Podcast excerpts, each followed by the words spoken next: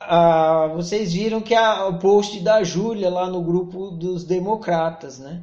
Ela disse assim que é, ela tinha muito conflito com o pai dela e ela sentia assim que eles poderiam ter se aproveitado melhor um ao outro.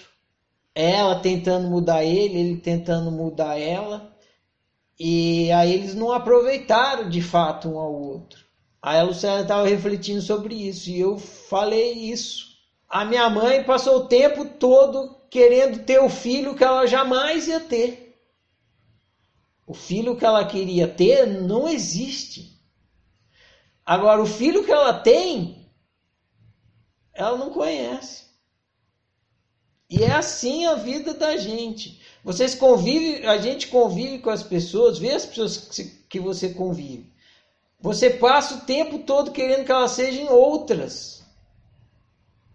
E essas pessoas fazem o mesmo com você. Elas querem que você seja outro.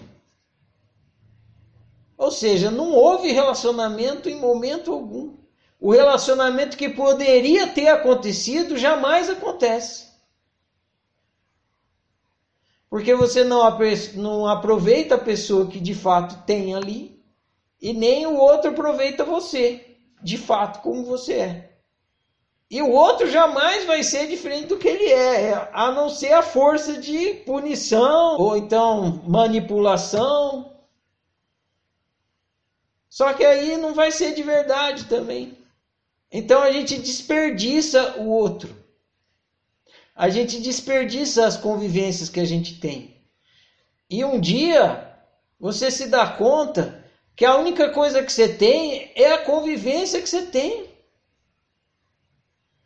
Então, se você desperdiçar a convivência que você tem, sempre você desperdiçou a sua vida inteira. Você não aproveitou nada, porque a sua vida foi conviver o tempo todo. Mas você passou o tempo todo, ao invés de conviver, tentando mudar a, o outro com quem estava convivendo. E o outro foi a mesma coisa. Que convivência teve aí? Que aproveitamento de convivência teve aí? Nenhum.